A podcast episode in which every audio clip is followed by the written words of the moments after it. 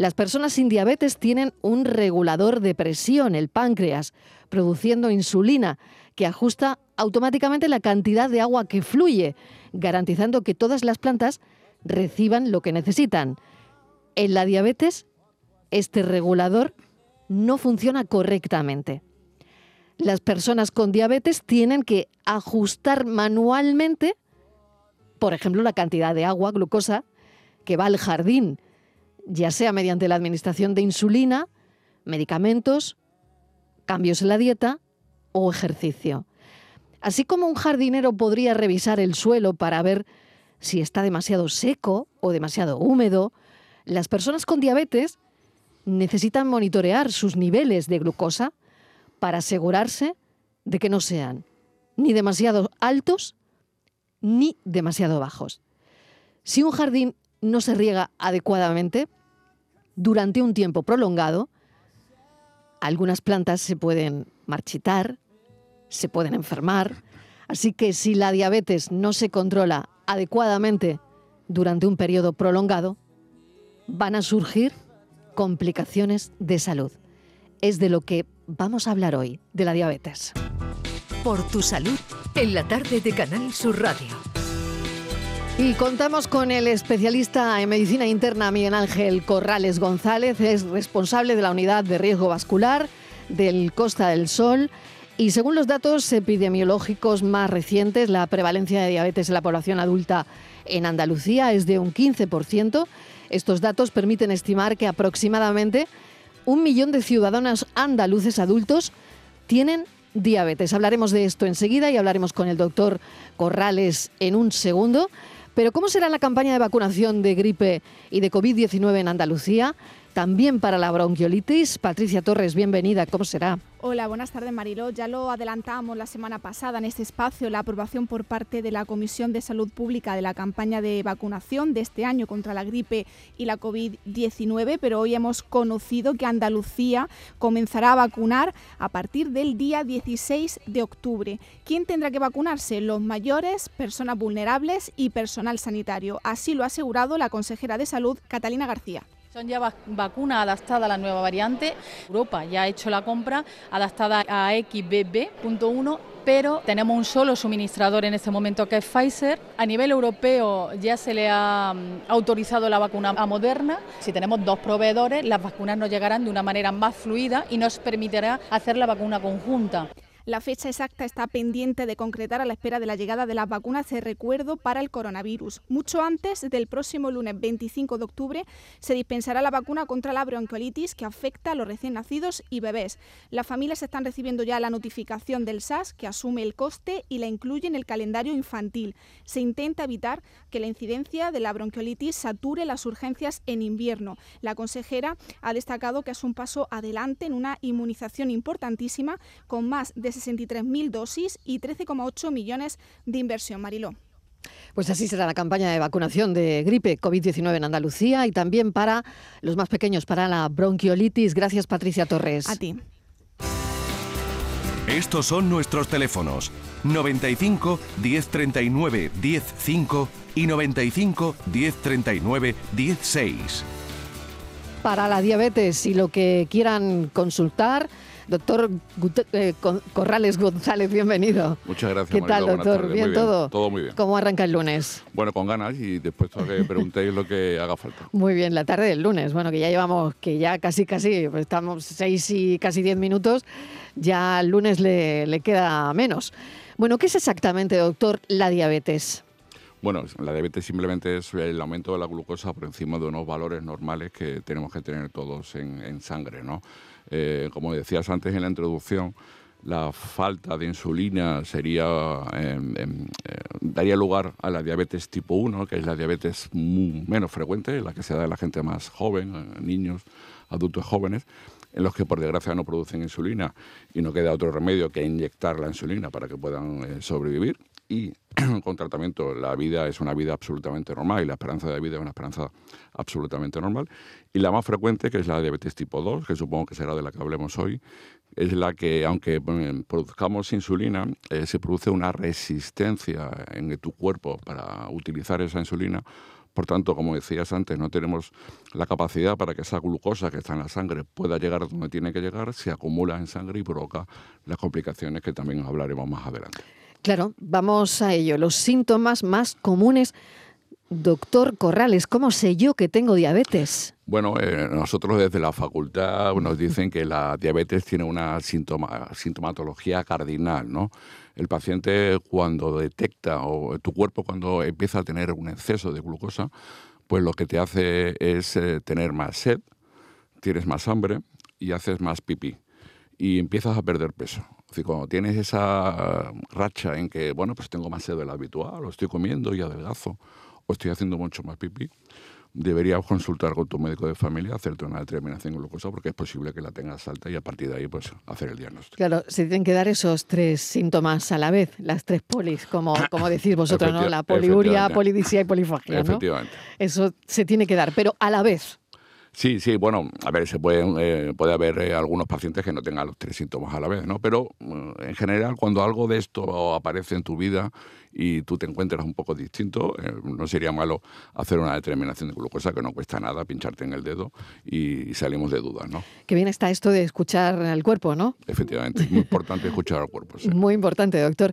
Em, ¿cuál, es la importancia em, del tratamiento, ¿no? ¿Cuáles son eh, cuál es el tratamiento más común. No sé si uno empieza poco a poco en esto o depende también. Si empiezas con unas pastillas, terminas con la insulina, ¿de qué depende? ¿De qué va a depender? Sí, bueno, eh, en el diagnóstico de la diabetes, eh, lo primero antes de que empezar con, con tratamiento con pastillas o con insulina, etcétera, lo primero que tenemos que hacer es analizar al paciente y recomendar cambios de vida. ¿no? Es decir, el, estilo de vida es fundamental. La, epidemia de la diabetes está asociada, por desgracia, al sobrepeso y la obesidad.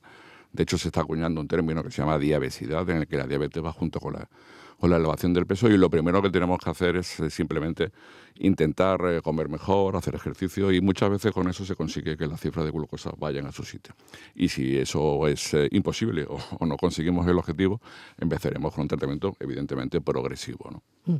Voy a recordar de nuevo el teléfono del programa, el 670 94 30 15, 670 940 200, para personas que quieran mandar un mensaje de audio o también si quieren hablar directamente con el doctor Corrales. Estos son nuestros teléfonos 95 1039 105 y 95 1039 16. Voy a sumar también en esta conversación a la doctora María Asunción Martínez Broca, es directora del Plan Integral de Diabetes, jefa de Endocrinología y Nutrición del Hospital Virgen Macarena. Doctora Martínez, bienvenida, gracias por acompañarnos. Hola, ¿qué tal? Muchas gracias por invitarme. Bueno, cuéntenos también eh, cómo puedo saber yo si mi diabetes está bien controlada. Eh, existen una serie de, parámetros, de, mediciones eh, que están instauradas en la clínica y que nos permiten conocer pues, cuál es la, media del nivel de glucosa que, al que una persona ha estado sometida en las últimas semanas e incluso meses, hasta, hasta 180 días. Es lo que llamamos hemoglobina glicosilada. No sé si este término, pues para muchos pacientes es un término eh, bastante común porque hablamos de él en las, en las consultas. Eh, nos referimos a él en términos de porcentaje, porque como muy bien eh, explicabas al principio, la glucosa es un elemento que está en nuestra, en nuestra sangre de forma habitual y el problema es cuando esos niveles no están adecuadamente regulados. Luego el porcentaje de glucosa unida a una parte muy concreta de nuestros glóbulos rojos está siempre presente. Ese porcentaje es normal. El problema es cuando ese porcentaje porcentaje de glucosa presente es demasiado alto, lo que llamamos una hemoglobina glicosilada elevada. Esto nos permite saber cuál ha sido la glucosa a la que uno ha estado expuesto y es un, buen parámetro de, control, un parámetro clásico de control. Hay cambios en la vida de un paciente al que se le diagnostica una diabetes. Mm, bueno, no sé si ya no son los cambios tan dramáticos, pero pero sí, sí, sí supone un cambio, un cambio de vida, doctor Corrales. Supone, supone un cambio porque eh, cuando nosotros diagnosticamos un paciente de diabetes, lo que eh, el primer contacto y la primera toma de contacto con el diagnóstico con el médico, yo creo que es muy importante, ¿no? Y es importante informar al paciente de lo que conlleva la, la etiqueta de ser diabético, ¿no? Afortunadamente hoy complicaciones directamente relacionadas con la diabetes no son muy frecuentes y lo que intentamos evitar en la consulta de pacientes crónicos, porque la diabetes no deja de ser una enfermedad crónica, lo que intentamos prevenir son las complicaciones asociadas a la diabetes. Es decir, sabemos eh, con certeza que una diabetes bien controlada genera una disminución del riesgo de tener otras complicaciones que pueden acarrear eh, peligros como pues, un infarto, un ictus o una insuficiencia renal. El tratamiento de la diabetes lo que va dirigido mm, principalmente es a evitar estas complicaciones a futuro. Por tanto, desde el principio una buena educación, una buena relación con un médico-paciente es importante para que conozcan cuáles son eh, las medidas a seguir y, tener un referente tanto a nivel de vida como en el tratamiento eh, muy importante porque va a hacer falta a lo largo de su vida. Justo iba a eso, ¿no? A las principales complicaciones de la diabetes, me imagino, doctores, que no a corto plazo, sino más bien a largo plazo. ¿Cuáles son esas complicaciones que se pueden encontrar y que ven en una consulta? Lo principal que queremos evitar cuando tratamos a un paciente con diabetes es que haga complicaciones, como te decía antes, a nivel vascular, ¿no? Es decir, la, la asociación de diabetes con cardiopatía isquémica, angina de pecho, infarto o enfermedad cerebrovascular ictus está claramente demostrada.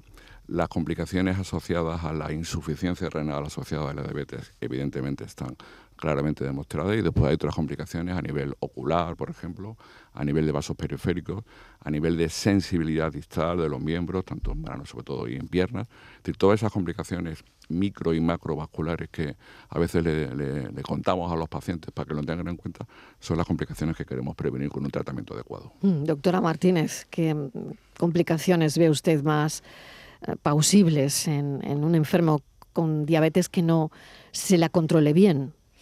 Eh, bueno, como, como, muy bien eh, ha comentado mi, compañero, afecta a, tanto a los pequeños vasos como a los grandes vasos y se manifiesta pues con, toda esta afectación de órganos y sistemas que parece que no están relacionados, ¿no? desde una retinopatía a una nefropatía o a una cardiopatía isquémica.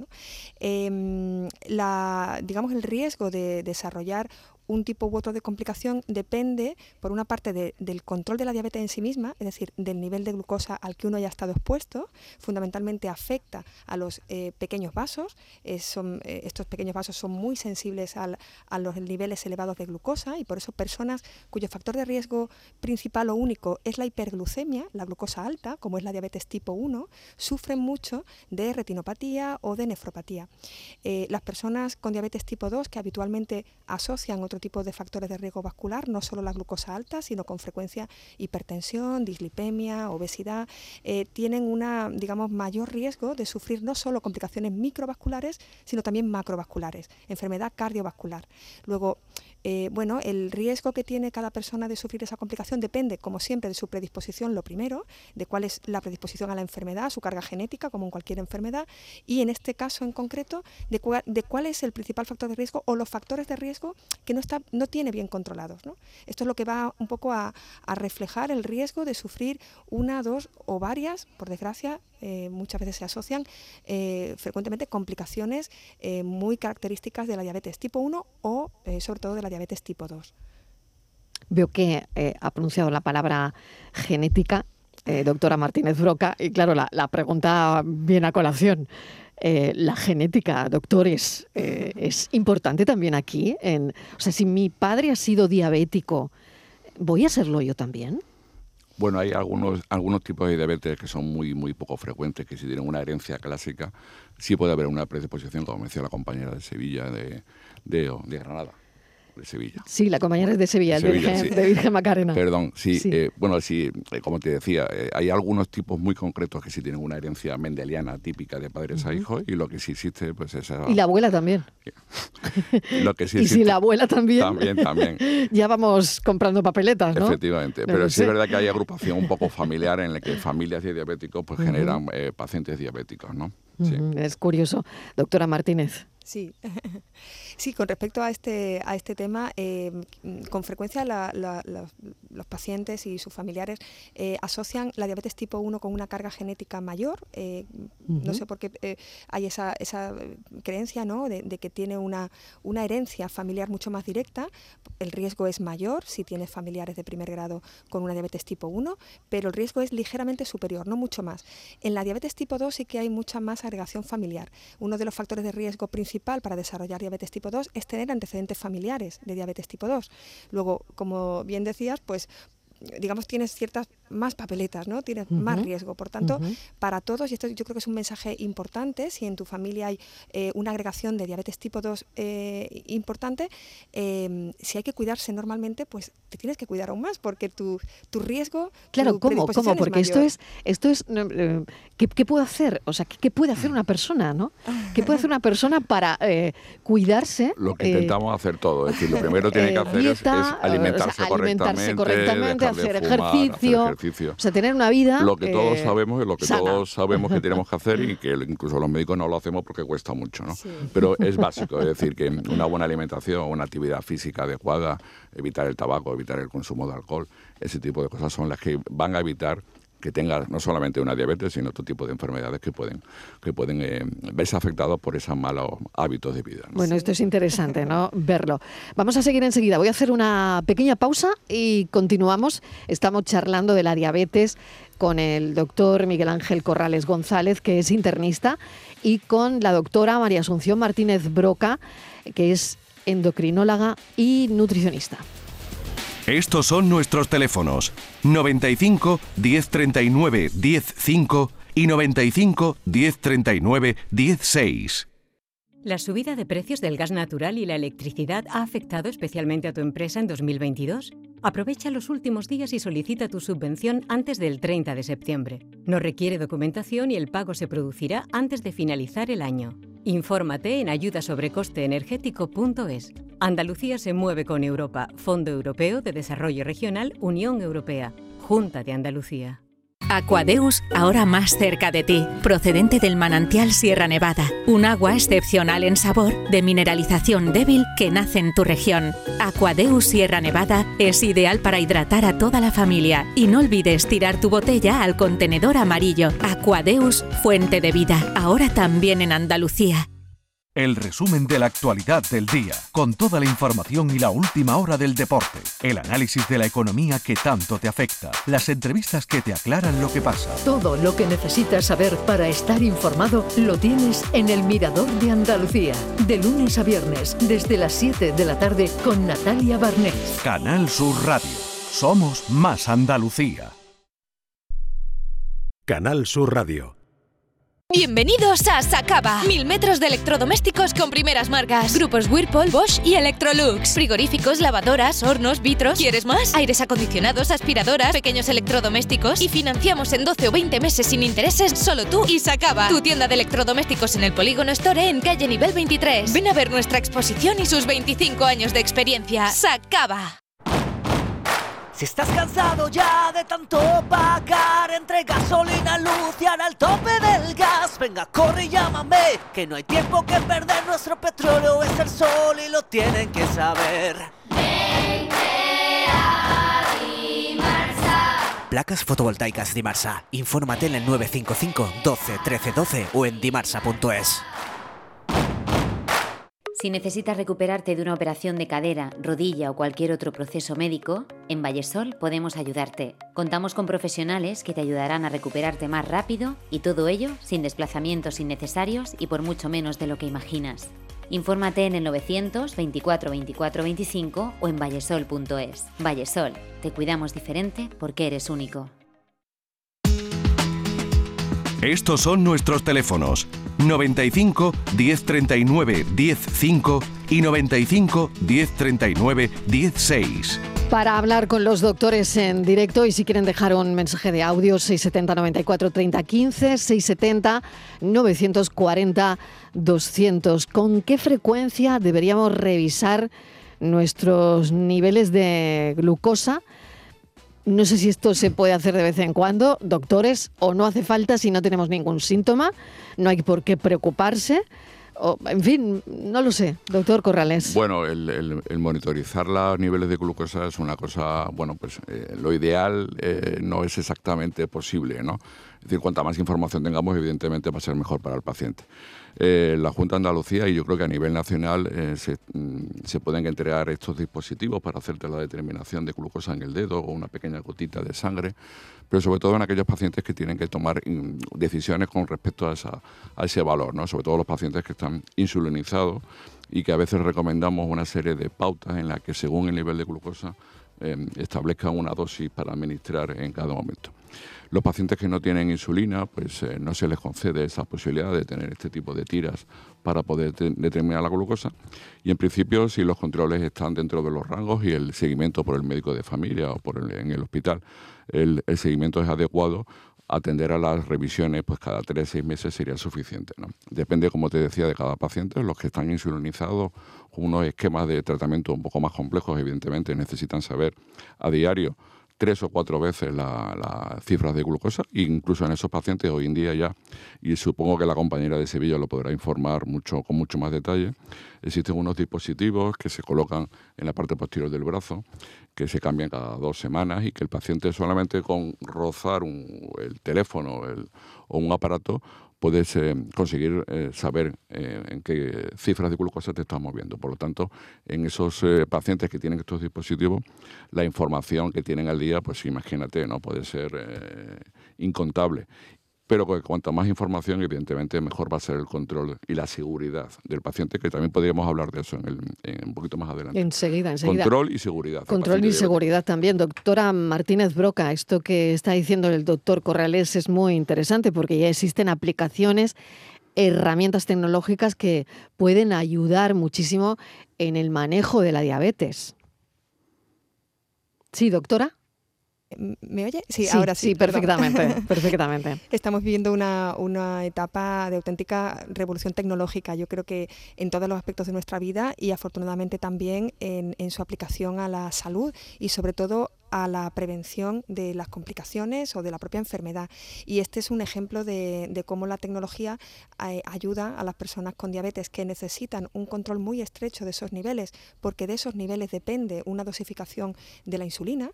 Eh, pues estos dispositivos de monitorización de glucosa permiten que las mm, personas con diabetes y las personas que les cuidan eh, tengan esa información y permitan eh, ajustar mucho mejor la, dosis que necesitan. Esto era impensable hace pues, cinco o seis años, ¿no? esta posibilidad de que se extienda la monitorización de esta manera a las personas con, con diabetes y ha sido desde luego una auténtica revolución. Eso, desde luego. ¿Hay menos pies diabéticos? Debido al buen manejo? No lo sé. Ah, bueno, por desgracia se sigue viendo por verdad el, pie diabético o la, la arteriopatía periférica asociada a la diabetes, que por desgracia también se asocia a otros hábitos o malos hábitos como el tabaco, ¿no? Por desgracia se siguen viendo y, la tasa de pacientes amputados de dedos o de piernas sigue siendo demasiado elevada y es algo que tenemos que seguir trabajando desde la salud pública para intentar disminuirlo. o sea que esto sigue ocurriendo y mucho a pesar de lo que hemos hablado del En algunos hospitales incluso hay consultas monográficas de pacientes. Eh, sí, sí, sí. Y doctor, ¿esto es porque se descontrola el tratamiento? Porque ¿qué nos hace llegar a una amputación de un miembro? Cuando tenemos diabetes. Evidentemente no se llega por una mala racha de semanas de mal control, sino que son eh, pacientes en los que el control, por desgracia, no es bueno durante mucho tiempo. Es decir, que son pacientes en el que, mm, por motivos que sean, no conseguimos que la cifra de glucosa se controle y además se asocia, como te decía antes, a otros consumos, como sobre todo el tabaco, que genera pues eh, esta tasa mm, demasiado elevada eh, para, para los días que estamos eh, para, para permitir que siga habiendo pacientes en los que por culpa de la diabetes o por culpa del tabaco sigan perdiendo dedos de los pies o incluso la pierna. ¿no? Tenemos una llamada de Mari Carmen de Sevilla a la que le damos paso. Mari Carmen, bienvenida. Gracias por acompañarnos. Adelante. Hola, Cuéntenos, cuéntenos. Que escucho todos los días hace muchos años. Muy bien, me alegro. sí, hacer una preguntilla. Sí, adelante. Ah, ¿Cómo hay que tener azúcar bien? Eh, porque yo la última prueba que me hice tenía a 90 y antes tenía un poco más alta. El médico siempre me dice Mm, ten cuidado, no comas, no comas dulce, eh, cuidado con esto, cuidado con lo otro, y andando una hora, una hora y pico, como que decía. Eh, la patata dicen que tiene mucho azúcar, lo otro que digo, mira, esto es ¿Vale? Si me pregunta por la, por la cifra, pues hay dos números clásicos para el control, buen control de la diabetes. Un paciente diabético tipo 2 debería tener la glucosa, el azúcar, antes de cualquier comida, antes del desayuno, del almuerzo, de la cena, por debajo de 140. Y nosotros también a veces recomendamos que se determinen las cifras de glucosa dos horas después de cualquier comida y en ese momento debería estar por debajo de 180. Con estos dos números, en principio, si la mayoría de las veces que usted se, hace la determinación de la glucosa antes de cualquier comida por debajo de 140 o dos horas después de cualquier comida por debajo de 180, créame que estaría usted con un buen control. No, perdón, perdón, pero es que yo no me hago pruebas. Yo voy al ambulatorio y me la hacen ellos cada... Bueno, me dicen? bueno pero en ese caso, en ese caso la, la, herramienta que tenemos es la, como dice la compañera de Sevilla, la determinación de una medida cada tres meses o cuatro meses que nos permite establecer cuál ha sido la media de su azúcar en estos meses para, para establecer que el, tratamiento ha sido correcto y que está usted bien controlada. ¿no? En principio una cifra de 90 es una cifra adecuada, adecuada, es una cifra correcta. Por debajo de 60 ya hablaremos un poco del rango de hipoglucemia y por encima de 140, 150 ya estaremos hablando de que las cifras están elevadas. ¿De acuerdo, Mari ah, Carmen? sí, perdona, ¿cuánto, me ha dicho lo máximo? Que si ¿Cuánto es lo máximo? Antes de cualquier comida, por debajo de 140 estaría usted bien controlada. Bien, y si pasa de 140 ya es Si se pasa con frecuencia de 140 es cuando deberíamos ir al médico para establecer mm. algún cambio en el ah. Muy bien, Mari Carmen, pues ya, vale, gracias. ya, tiene los datos, ya tiene los valores y nada, a seguir bien. un, besito, un beso, un beso enorme. Bueno, para todos. Para todos, para todo el equipo. Muchísimas gracias. Bueno, los valores que están bien. Mari Carmen tiene bien los valores, pero quería llamar. Bueno, si quieren llamar, pues este es el teléfono. Estos son nuestros teléfonos. 95 1039 105 y 95 1039 16. Eso del control, eh, pacientes diabéticos lo tienen que llevar a rajatabla y lo sabrán de memoria, pero ¿cómo puedo evitar la hipoglucemia? ¿Qué debemos hacer, doctor, si esto ocurre? Bueno, dentro de los cambios en el estilo de vida, pues el paciente diabético, pues eh, en principio puede comer cualquier cosa. Es decir, que nosotros cada vez somos menos excluyentes en cuanto a eliminar eh, comida de, la dieta de un paciente. Aquellos productos que tienen un pico de absorción muy rápido, que generan picos de insulina, es decir, eh, todos aquellos preparados que tengan azúcares refinados, pues evidentemente no sería lo mejor intentar evitarlo. Pero en general pues hay miedos a tomar fruta o a tomar legumbres a tomar pescado o a tomar se puede comer variado.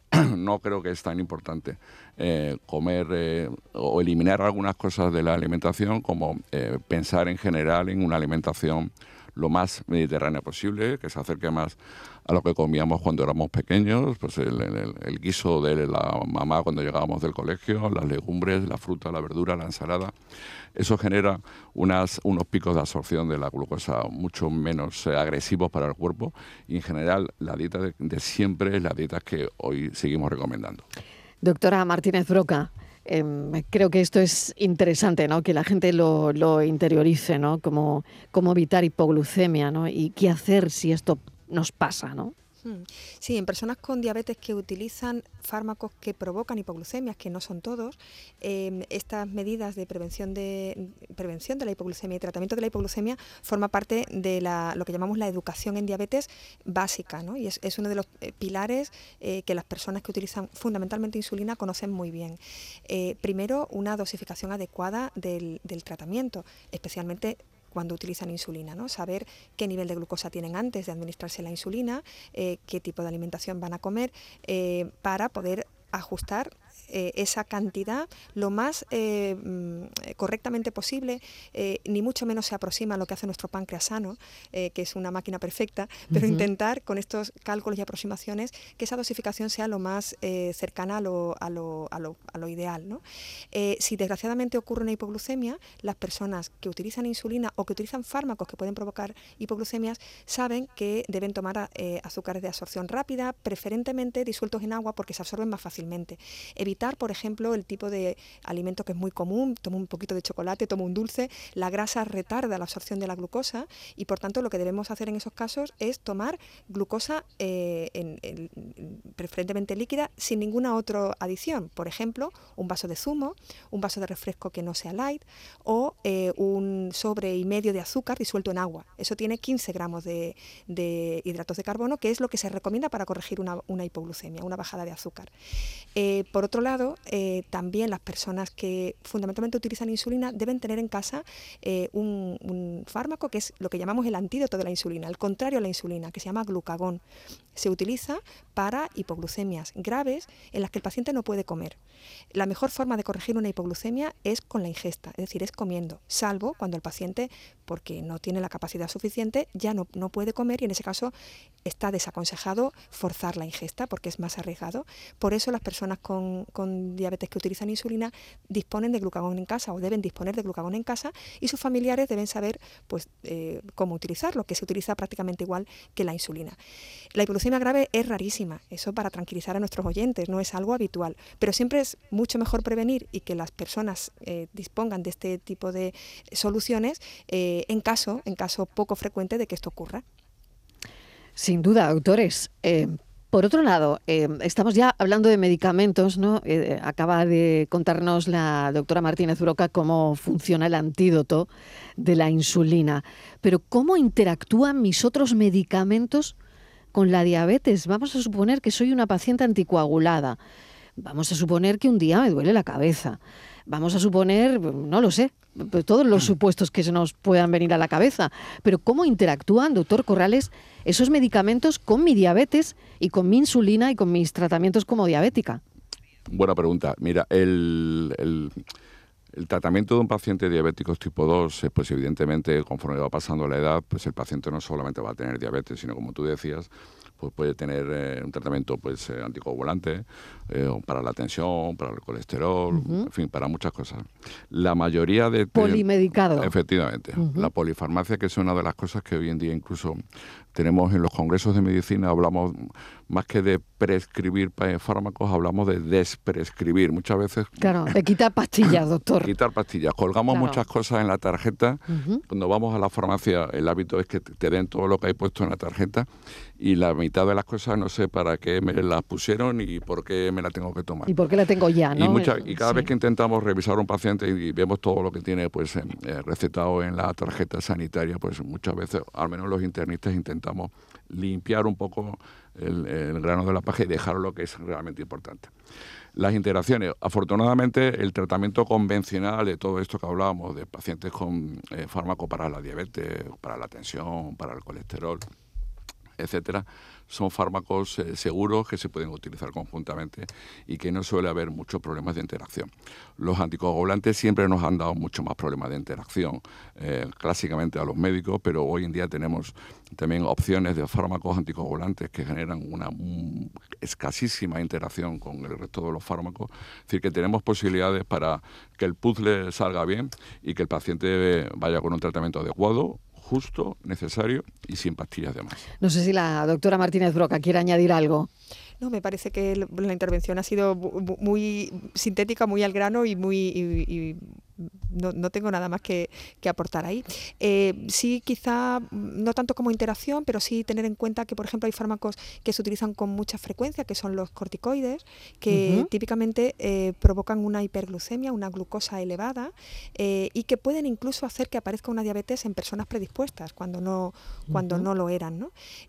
bueno, simplemente está llamada de atención para personas con diabetes que vayan a utilizar corticoides, especialmente a dosis altas, que sepan que su glucosa puede elevarse, que tienen que más su glucosa y, con mucha probabilidad modificar su tratamiento y las personas que no tienen diabetes pero van a iniciar un, tratamiento con corticoides a dosis altas, también, sobre todo si tiene factores de riesgo, antecedentes familiares, obesidad, hipertensión, eh, puede que aparezca una hiperglucemia cuando antes no la tenían. Luego, al menos en las primeras 24-48 horas deberían eh, monitorizar sus niveles de glucosa, controlar sus niveles de glucosa, con glucosa capilar me refiero, eh, para estar seguros de que no se produce una subida de, glucosa importante.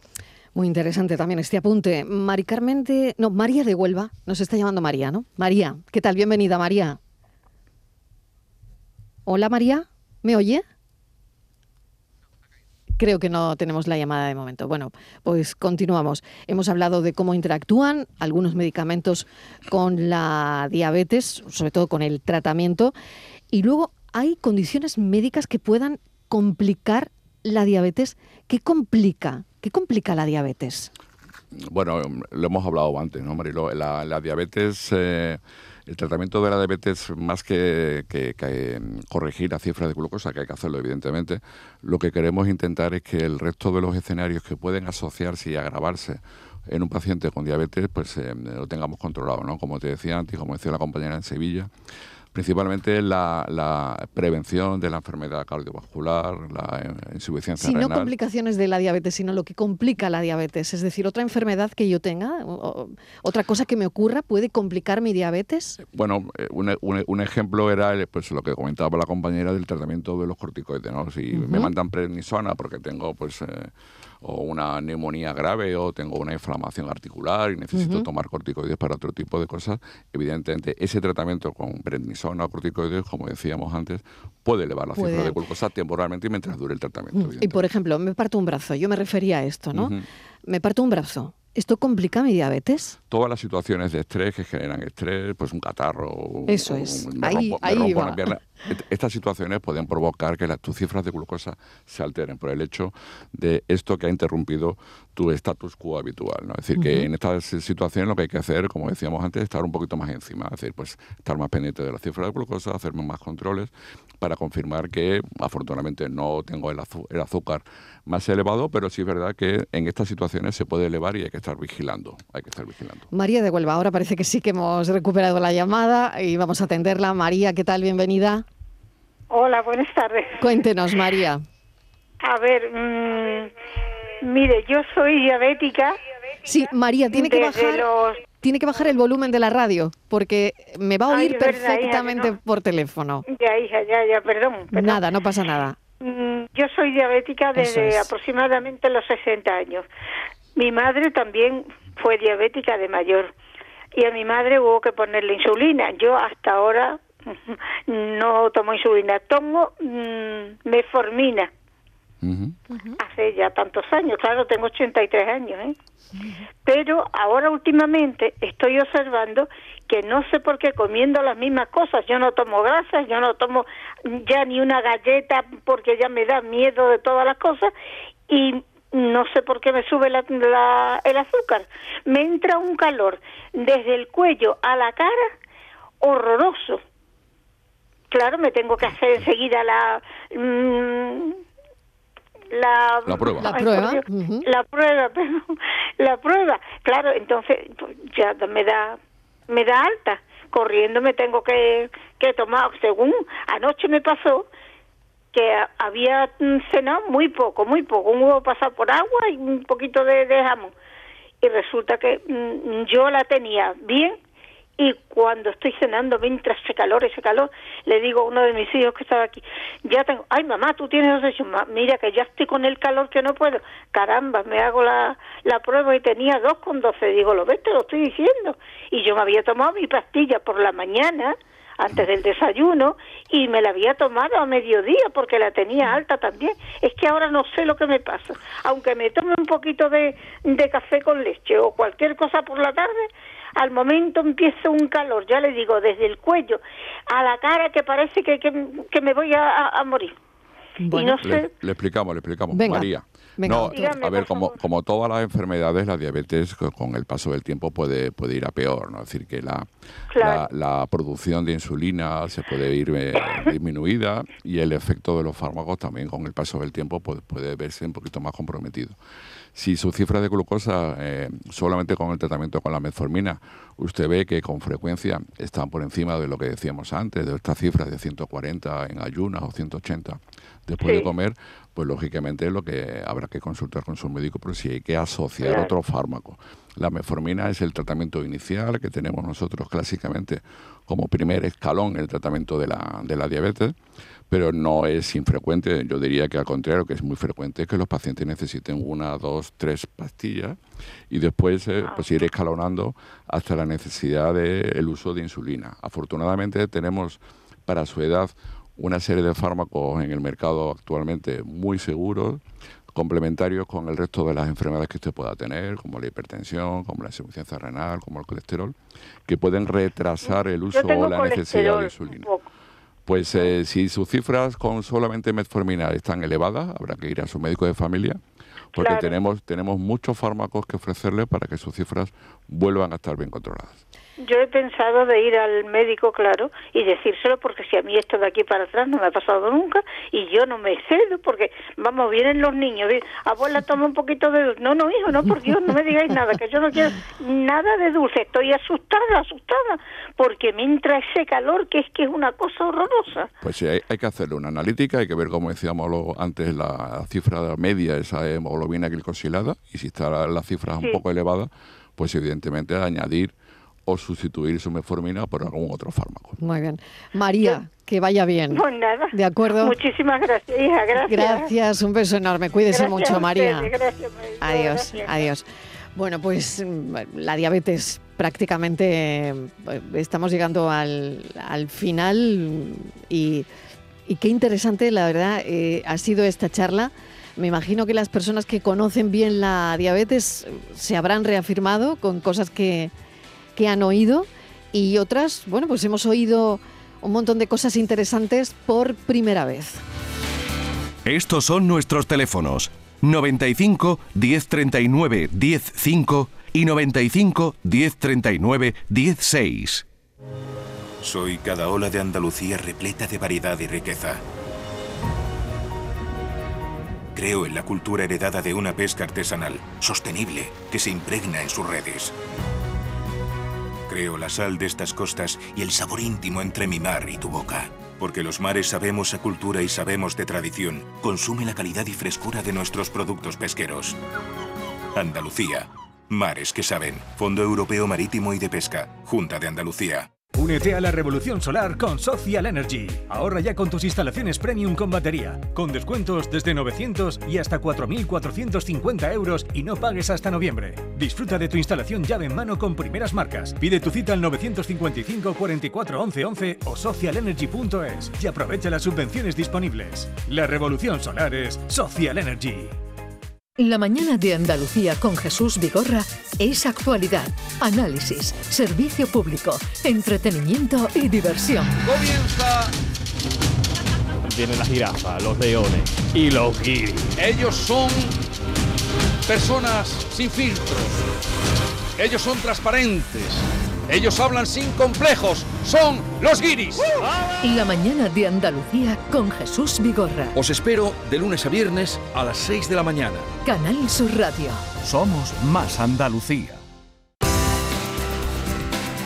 La tarde de Canal Sur Radio con Mariló Maldonado. Estamos hablando de la diabetes con la doctora Martínez Broca y el doctor Miguel Ángel Corrales González. Eh, nos está llamando ahora Paqui de Loja. Paqui, ¿qué tal? Bienvenida. Buenas tardes. Buenas tardes. Igualmente. Cuéntenos, Paqui. Mira, que yo quisiera consultar con el doctor que yo no sé que tenga azúcar, por lo menos en las analíticas que me he hecho y ahora no tendré porque me voy a operar y me han hecho ya el preoperatorio, pero que me dan esas calores que dices, yo tengo la tensión alta. Sí. Y tomo, vaya, medicamentos, tengo también dificultad en la orina, que se me escapa, tomo también una para la ansiedad, pero que yo azúcar no tengo, pero me dan unas calores algunas veces que me vaya, me tengo que poner, digo, me voy a poner hasta en cuero, por Dios, poner el ventilador. que se refría usted, Paqui, que se refría. Sí, que me refrío, ¿sabes? Pero... Bueno, tenemos calor todavía. Tenemos calor. Bueno, ¿qué, ¿qué, le puede estar pasando a Paqui, doctor No, bueno, si, si, le han detectado que en la analítica que el azúcar lo tiene bien, bueno, hay otras cosas que pueden provocar este enrojecimiento, ¿no? Pues yo le, animo a, consultarlo con su médico de familia. Habrá que ver cómo tiene la tensión, porque muchas veces eh, subidas de tensión pueden generar este tipo de sintomatología, algún problema endocrino frecuente, como alteraciones en la función de la glándula tiroidea, también puede provocar este tipo de síntomas. Entonces, no, no solamente la subida de azúcar se va a asociar con esto que nos contaba la anterior, eh, eh, en la anterior pregunta, sino que puede ser otros motivos que habrá que consultar con detalle. Entonces le animo a ir a su médico de familia. Doctora Martínez Broca, no sé si quiere añadir algo más a Paqui de Loja por parte de su equipo sanitario parece que descarta que tenga la glucosa alta y por tanto descarta una diabetes. Mm, al hilo un poco de lo que comentaba, pues eh, quizá aprovecho también para recordar que habitualmente la diabetes tipo 2 es, asintomática eh, y por tanto eh, lo que llamamos el cribado eh, el cribado oportunista, es decir, aprovechar que el, paciente acude al centro sanitario por otro motivo, es una buena oportunidad para comprobar que sus niveles de glucosa son normales.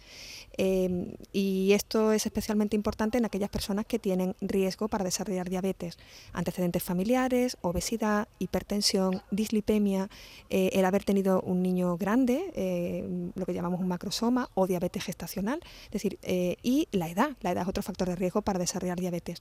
Luego, por encima de 45 años y en personas que tienen factores de riesgo, acudir a su equipo sanitario para un control de glucosa, que es una analítica muy sencilla, una extracción convencional, es una forma de detectar una diabetes que aún no ha dado síntomas y que por tanto podemos actuar sobre ella mucho más precozmente. Eh, para tranquilidad de Paqui, pues parece que esto está descartado, ¿no? Entonces habrá que investigar estos síntomas que ella refiere que probablemente vengan por otro, por otro, por otro motivo. Por otro motivo, Paqui, pues nada, hay que ir al médico a preguntar qué es lo que le pasa exactamente, porque, porque tiene esos síntomas, ¿de acuerdo?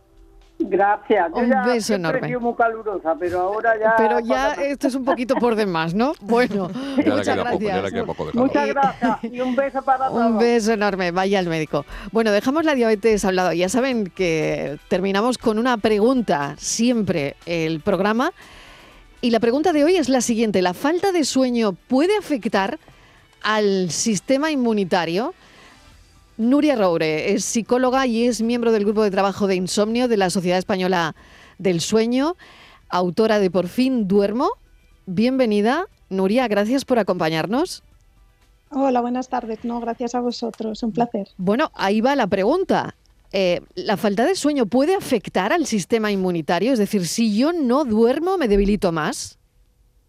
Sí, sí, totalmente cierto. Y es que además es que ya los estudios, estudios recientes del año pasado ya lo demuestran, que el hecho de dormir pocas horas, y no hace falta mucho, sino solo una privación de una hora y media más o menos de sueño cada día durante unas seis semanas aproximadamente, ya puede hacer que aumente la producción de citoquinas inflamatorias, es decir, de todo aquello que está inflamando nuestro cuerpo. Y no solo eso, sino que además lo que se ve es que las células, del ADN de las células que tienen que luchar ¿no? contra, contra esa inflamación, ya está alterada. Es decir, que estamos cambiando la expresión de los genes que están luchando contra las enfermedades solo por el hecho de dormir poco, dormir mal ha utilizado usted un término que me ha dado un vuelco el corazón, citoquinas, porque esto se utilizaba en, en la COVID-19. Em, la pregunta era la siguiente, ¿por qué términos, o sea, por qué tenemos más sueño cuando enfermamos? Y, vuelvo al COVID. Eh, algunas personas que nos contaban lo que les pasaba con, la COVID-19 cuando tenían el virus, es que tenían mucho sueño. ¿Hay una relación entre el sueño Y, y las enfermedades? Sí, fíjate que una de las funciones del sueño es mantener el equilibrio de todo el cuerpo de todos los sistemas del cuerpo, entre ellos el sistema inmunológico. Cuando nosotros estamos enfermos o contraemos una infección, nuestro cuerpo lo que hace es luchar, ¿no? Tiene que generar más defensas para luchar contra estos patógenos. Pues bueno, el momento en que se generan esas defensas es mientras dormimos. Por lo tanto, nuestro cuerpo, que es muy inteligente y como decimos tiende a ese equilibrio, pues lo que hace es generarnos más sueño para que tengamos más tiempo para poder producir todos esos defensas. Además, se vio cuando el COVID, que se estudió ¿no? la relación que tenía también el hecho de vacunarse y después de vacunarse, si las personas dormían bien o no, eso hacía que pudieran tener o generar más anticuerpos, es decir, las personas que se vacunaban y después estaban durmiendo bien, generaban más anticuerpos que las mismas personas recibiendo las mismas dosis pero sin dormir. Por lo tanto, eso lo que nos demuestra es que el sueño es un, promovedor, ¿no? un promotor de las defensas que necesita nuestro cuerpo y al contrario, el hecho de no dormir lo que hace es que nuestro, nuestro cuerpo pues tenga más tendencia a inflamarse y por lo tanto pues a generar más patologías, sobre todo patologías crónicas. No sé si el doctor Corrales quiere añadir sí, algo. No, quería solamente añadir que, bueno, por desgracia en el COVID lo que esas alteraciones del sueño o esa tendencia al sueño venían provocadas principalmente por la hipertermia, es decir, por la fiebre. Por la fiebre también, Y en algunos casos graves, por desgracia, cuando ya se afectaba a nivel respiratorio, cuando se altera el equilibrio entre el oxígeno, es decir, lo que tenemos que introducir en el cuerpo y lo que tenemos que echar, el, el CO2, en esos casos de COVID grave, esas alteraciones también de los, de los, de los gases eh, podían provocar una Te adormilaban, ¿no? A adormilar, un efecto narcótico. sí. La doctora Martínez Broca también está escuchando atentamente y no sé si quiere añadir algo No, no, me porque es, inter- es un tema muy interesante, la verdad. Me parece interesantísimo estas conexiones, ¿no? Que nos parecen, eh, bueno, Mm. Sí, sí, eh, sí, sí. Y, que, y que realmente existen y tienen evidencia de que esto, de que esto es así. Incluso, bueno, pues eh, también afecta no solo al área, bueno, inmunológica, sino al, al área metabólica, ¿no? O sea que, que, eh, la falta de sueño afecta a muchísimos de nuestros Puedes pilares de la engordar. salud. Claro, puedes engordar, ¿no? Esto no sé si es un mito. Sí, sí, sí, está asociado A, ma- a mayor enfermedad metabólica, sí. Sí, sí. Eh, curioso. Y tanto cuando, nos, cuando nosotros no dormimos bien, lo que hacemos es alterar las hormonas de la saciedad y del hambre, ¿no? la leptina y la grelina, y eso hace que, que tengamos más tendencia al día siguiente a comer más, a picar más entre horas y además más producto calórico, con lo que hay más tendencia al sobrepeso y a, y a la obesidad. Sí, sí. Y todo esto se arregla durmiendo. Pues, pues sí, ¿no? Algo tan sencillo, ¿no? algo tan sencillo y tan económico ¿eh? como es el dormir, pero que por desgracia pues cada vez nos cuesta más, ¿no? En esta sociedad, pues con este estilo de vida que tenemos y esos hábitos que acabamos incorporando, pues parece que una de las consecuencias de eso pues es empeorar en el sueño, ¿no? Ya más de la mitad de los ah, españoles y españolas se están refiriendo pues que tienen un sueño inadecuado o que no están satisfechos con su sueño. Claro, porque ¿cuánto dormimos de media? Porque eso está ahí, ¿no? Eh, somos un, en España, somos un país que, que madruga, pero que también se acuesta muy tarde. Mm, Sí. y los que hemos vivido Sí, en otros países sabemos que esto es así. Sí, sí, sí. Además, fíjate que entre semana los españoles y españolas no llegamos a dormir ni las siete horas que solemos recomendar los expertos. ¿No? Llegamos a, estar privados de sueño totalmente y con las consecuencias que tenemos al día siguiente cuando tenemos que ir a trabajar, pues la falta de rendimiento a nivel laboral, también en la falta de concentración, de atención, nuestro estado de ánimo, que estamos más irritables y además pues también eh, a nivel emocional, ¿no? con tendencia a más ansiedad, más depresión, etcétera. Me imagino que hay tratamientos para todo esto. Nuria Robre, muchísimas gracias por habernos acompañado, psicóloga y miembro del grupo de trabajo del insomnio de la Sociedad Española del Sueño. Gracias, un saludo. Muchas gracias a vosotros, un placer. Bueno, solo durmiendo arreglaríamos muchas cosas. No, no, Eh, es- el tema Es está un buen en- punto de partida. Dormir el tema bien, está en sí, sí. dormir, ¿no? Efectivamente, es un punto de partida. Dormir bien, punto. comer bien y hacer un poquito de ejercicio sería una buena base para empezar. sí. Pues le voy a agradecer Miguel Ángel Corrales González, internista, es responsable de la unidad de riesgo vascular del Costa del Sol, eh, de aquí de Marbella, que nos haya acompañado. Ha sido un placer. Muchísimas gracias. Un placer. Y a la doctora María Asunción Martínez Broca, directora del Plan Integral de Diabetes y jefa de Endocrinología y Nutrición del Hospital Virgen Macarena de Sevilla. Muchísimas gracias también por habernos acompañado. Muchísimas gracias por, por darnos esta- este altavoz ¿no? para, para divulgar, divulgar para, para promover la salud, al fin y al cabo. Así que muchísimas gracias a vosotros. Gracias, un saludo y mañana volvemos a las 4 de la tarde a contarles de nuevo la vida y a cuidarles, claro.